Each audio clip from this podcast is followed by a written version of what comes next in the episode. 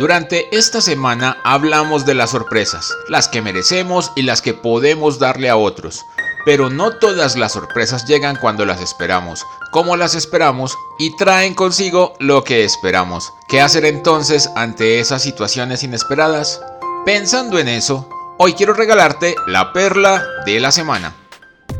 El merecimiento va por un lado, las sorpresas pueden llegar por otro, pero las sorpresas que no son lo que esperamos sin duda llegan en cualquier momento y jamás vamos a estar preparados para recibirlas. ¿Cómo reaccionar ante eso? A veces puede ser algo sencillo, como que extraviamos algo de dinero, otras veces nos deja el bus, nos mojamos camino a la universidad, en fin, pueden ser muchas cosas que parecen bobadas pero que terminan complicando un poco más el día a día y que, al menos por un buen rato, nos roban la tranquilidad y nos sacan de nuestro equilibrio.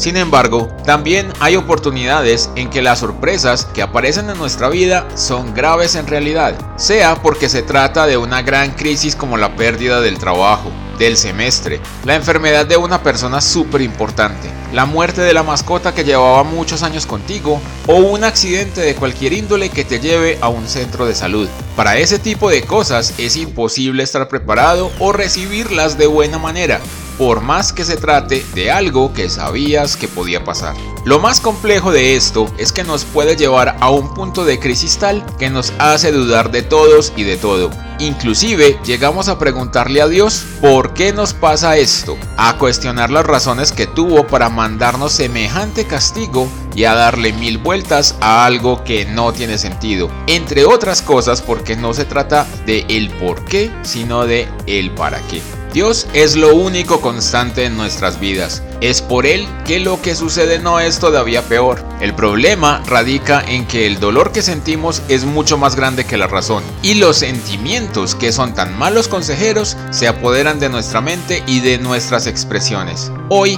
quiero compartir un par de versículos de la Biblia, del libro de Isaías capítulo 40 versículos 30 y 31. Los jóvenes se cansan y fatigan los muchachos quedan exhaustos y caen, pero los que tienen su esperanza puesta en el Señor renovarán sus fuerzas. Les crecerán alas como a las águilas, correrán sin fatigarse, caminarán sin cansarse. Nadie ha dicho que creer en Dios sea fácil o que por tener una relación cercana con Él entonces todo será color de rosa. Pero los que creemos en Dios y caminamos en su camino entendemos que a los que somos hijos de Dios todo nos ayuda para bien. Así no lo entendamos desde el primer momento. La ayuda del cielo siempre llega, más allá de pensar que necesitamos ser santos para que Dios escuche nuestras oraciones o para que recibamos la ayuda y el apoyo que tanto necesitamos.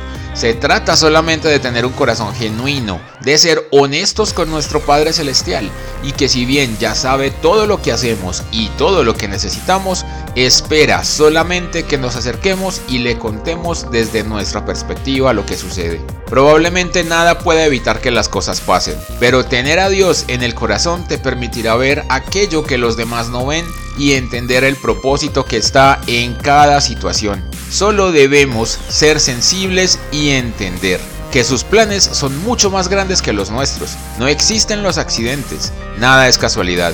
Gracias por escuchar la perla de la semana. Te invito a que vayas a Spotify y busques la perla del día. Allí encontrarás esta y todas las perlas anteriores para que puedas compartirla con tus amigos.